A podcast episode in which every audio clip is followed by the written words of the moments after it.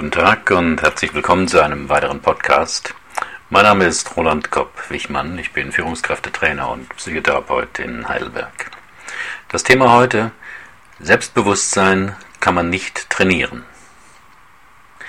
Bei der Wahl des neuen Wirtschaftsministers im Februar 2009, Karl Theodor zu Guttenberg, konnte man mal wieder staunen. Wie schaffen es Menschen, sich selbstbewusst eine Aufgabe zuzutrauen, für die sie bisher kaum Erfahrung nachweisen können? Und wo die Auswahlkriterien des Vorgesetzten vor allem darin bestanden, dass man keinen anderen hatte, man jung genug war und des innerparteilichen Proporzes wegen aus Franken stammen musste. So ein Selbstbewusstsein müsste man haben, denken sich viele. Wie schafft man das? Wieso kann ich das nicht? Was machen so Menschen anders? Bücher darüber, wie man Selbstbewusstsein stärken, trainieren, freilegen und so weiter können soll, gibt es zuhauf. Wer zu faul zum Lesen ist, kann sich auch eine DVD antun, wo ihnen mit verschwörerischer Stimme suggeriert wird, wie einzigartig sie doch in Wirklichkeit sind und dass sie sich nur akzeptieren müssen. Menschen, die in mein Seminar Selbstbewusster im Job kommen, kennen meist solche Tipps, haben sie auch oft ausprobiert und sind damit meist gescheitert. Oft fühlen sie sich danach noch schlechter, weil sie glauben, die Tipps aus den Büchern nicht richtig verstanden oder umgesetzt zu haben und der innere Kritiker sie dann zusätzlich niedermacht. Nicht einmal die simplen Tipps aus dem Buch kannst du anwenden. Typisch. In meinem Seminar hoffen Sie dann, Tipps und Methoden zu erfahren, die wirklich helfen. Schließlich bin ich Diplompsychologe und kein Mentaltrainer, Persönlichkeitscoach und was man sich heute alles nennen kann. In der ersten Seminarstunde muss ich die Teilnehmer immer enttäuschen. Ich weiß keine anderen Rezepte oder tolle Tipps, wie man sein Selbstbewusstsein stärken kann. Natürlich hilft es, sich in schwierigen Situationen gerade hinzustellen, mit fester Stimme zu sprechen, seinem Gegenüber in die Augen zu schauen und zu sagen, was man will. Das wirkt selbstbewusst. Das Problem ist nur, zu Hause vor dem Spiegel klappt das vielleicht ganz gut, im Rollenspiel in einem entsprechenden Seminar vielleicht auch. Aber in der Praxis, wenn dann Ihr Chef, ein unzufriedener Kunde oder eine redselige Kollegin vor Ihnen steht, ist meist alles weg. Und es fällt Ihnen schwer. Es fällt Ihnen schwer, deutlich Nein zu sagen oder sich abzugrenzen. Die eigene Leistung gut zu verkaufen. Klare Anweisungen zu geben. Sich von dominant, dominant auftretenden Menschen nicht einschüchtern zu lassen. Kritik nicht allzu persönlich zu nehmen. Andere in ihrem Redefluss zu unterbrechen. Sich für ihre Wünsche und Ziele nicht dauernd zu rechtfertigen. Wie kommt das? Was passiert da in Ihnen? Viele Anleitungen zur Stärkung des Selbstbewusstseins greifen meiner Meinung nach zu kurz. Sie müssen Ihr Selbstbewusstsein nicht stärken, aufbauen, trainieren. Das geht nicht. Hilfreicher ist es, zu untersuchen, wie Sie Ihr Selbstbewusstsein schwächen.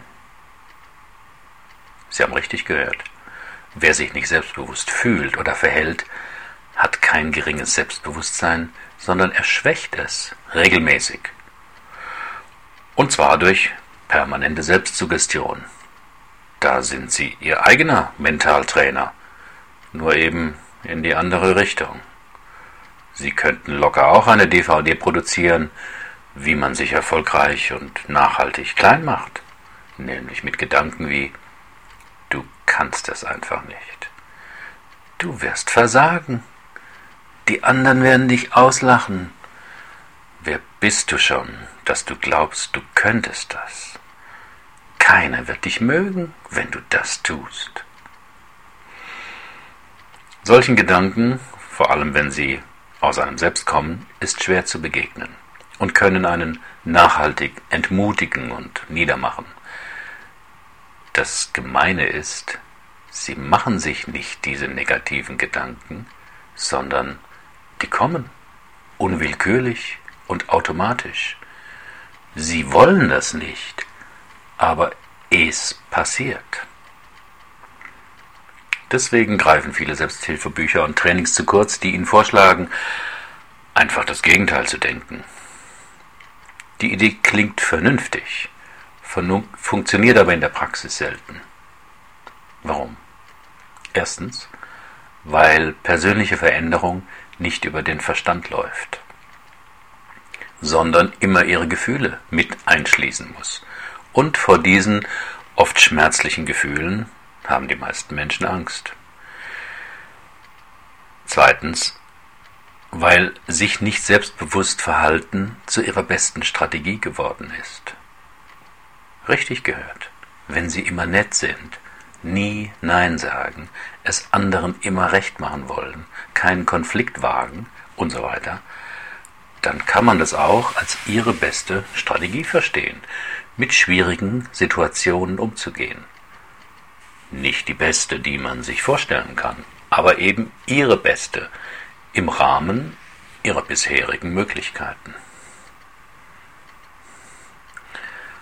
Rational betrachtet wissen Sie, dass nichts Schlimmes passiert, wenn Sie die Bitte Ihres Freundes, Ihnen am Wochenende bei seinem Umzug zu helfen, abschlagen.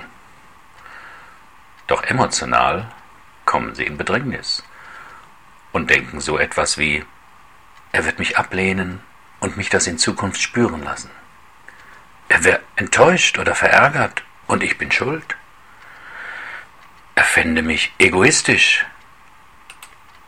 und das wäre ich ja dann auch. Er würde mich beschimpfen und ich könnte mich nicht wehren. Er würde es rumerzählen und andere würden mich auch ablehnen. Diese Gedanken bei sich zu beobachten, ist enorm wichtig, denn sie führen sie zu der Quelle ihres sogenannten geringen Selbstbewusstseins. Denn wenn Sie mit etwas Achtsamkeit untersuchen, woher Sie solche und ähnliche Sätze kennen, werden Sie wahrscheinlich fündig. Es sind Beziehungserfahrungen, die Sie als Kind oder Jugendlicher öfters gehört oder erlebt haben. Doch das alleinige Wissen, dass Ihr Bruder oder Ihre Schwester oder ein Elternteil manchmal so zu Ihnen gesprochen hat, hilft noch nicht bei der Veränderung. Sie müssen es, meiner Erfahrung nach, ein Stück emotional nacherleben. Davor scheuen sich die meisten Menschen, die etwas an ihrem Selbstbewusstsein verändern wollen, denn die damit verbundenen Gefühle sind unangenehm und schmerzlich. Gefühle wie Scham, Wertlosigkeit, Angst vor Neid, Ungeliebtsein, Ablehnung, aber auch Ohnmacht und Wut. Doch eine tiefe Veränderung an alten Denk- und Verhaltensmustern muss unter die Haut gehen. Mit simplen Psychotricks nach dem Motto Denken Sie doch einfach geht es nicht. Denn wenn Sie sich nicht selbstbewusst fühlen, machen Sie unbewusst etwas, was Sie verändern können. Sie übernehmen die elterlichen Botschaften aus der Vergangenheit, anstatt sich jetzt in der Gegenwart davon abzugrenzen. Ein Beispiel. Einer Teilnehmerin aus dem letzten Seminar, die das verstehen und ändern wollte, empfahl ich, nach dem Seminar abends in der Heidelberger Fußgängerzone 200 Meter rückwärts zu laufen.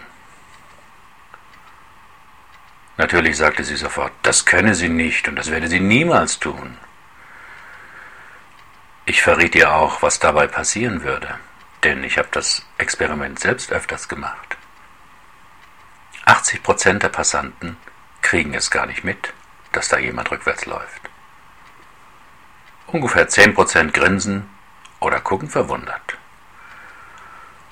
Und 10 Prozent reagieren mit einem Spruch wie Darf ich mitlaufen? Oder Ist das eine Werbung? Oder Die spinnt wohl. Was passiert gerade bei Ihnen, wenn ich Ihnen vorschlage, dass Sie heute oder morgen das mal in Ihrer Hauptstraße ausprobieren. Sie sind vermutlich auch nicht begeistert und finden alle möglichen Gründe, warum Sie das nicht machen können, werden, brauchen. Doch wenn Sie etwas Grundlegendes in Ihrer Persönlichkeit ändern wollen, müssen Sie Ihre innere Komfortzone verlassen und etwas wagen. Sie müssen es wagen, Ihren Gefühlen aus der Vergangenheit zu begegnen. Und Sie werden dabei herausfinden, dass Sie es sind, der sein Erleben kontrolliert. Nicht die Vergangenheit, nicht Ihre Stärken und Schwächen, nicht die anderen Leute. Sie sind es mit Ihrer Bewusstheit. Der, Seminar, der Seminarteilnehmerin für ihr Rückwärtsexperiment sagte ich nämlich noch Folgendes. Du und ich wissen, dass im Außen nichts Schlimmes passieren wird. Ignorieren, Grinsen, Sprüche. Das Schlimme passiert in dir innen. Du denkst, die anderen finden dich doof, lehnen dich ab, aber du kennst gar niemanden in dieser Stadt. Sie können dir egal sein.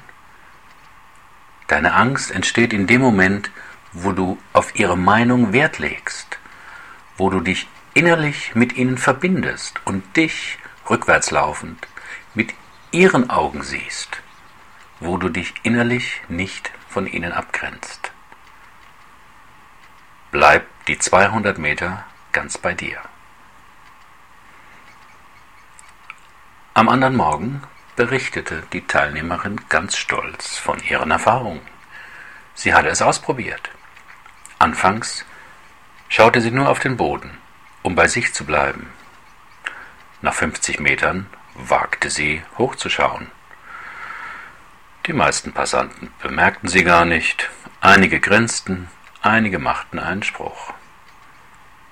Die letzten hundert Meter probierte sie aus, etwas Ungewöhnliches für sich zu tun und sich innerlich von der Meinung anderer unabhängig zu machen.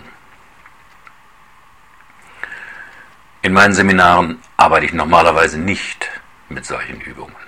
Es geht darin vielmehr um die innere Auseinandersetzung und Bearbeitung der vergifteten und destruktiven Botschaften, die man als Kind gehört hat und so verinnerlicht hat, dass man als Erwachsener mittlerweile selbst überzeugt ist, dass sie stimmen.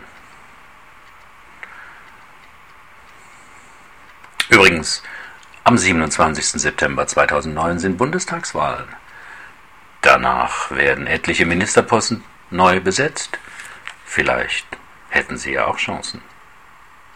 Herzlichen Dank für Ihre Aufmerksamkeit. Bis zum nächsten Mal.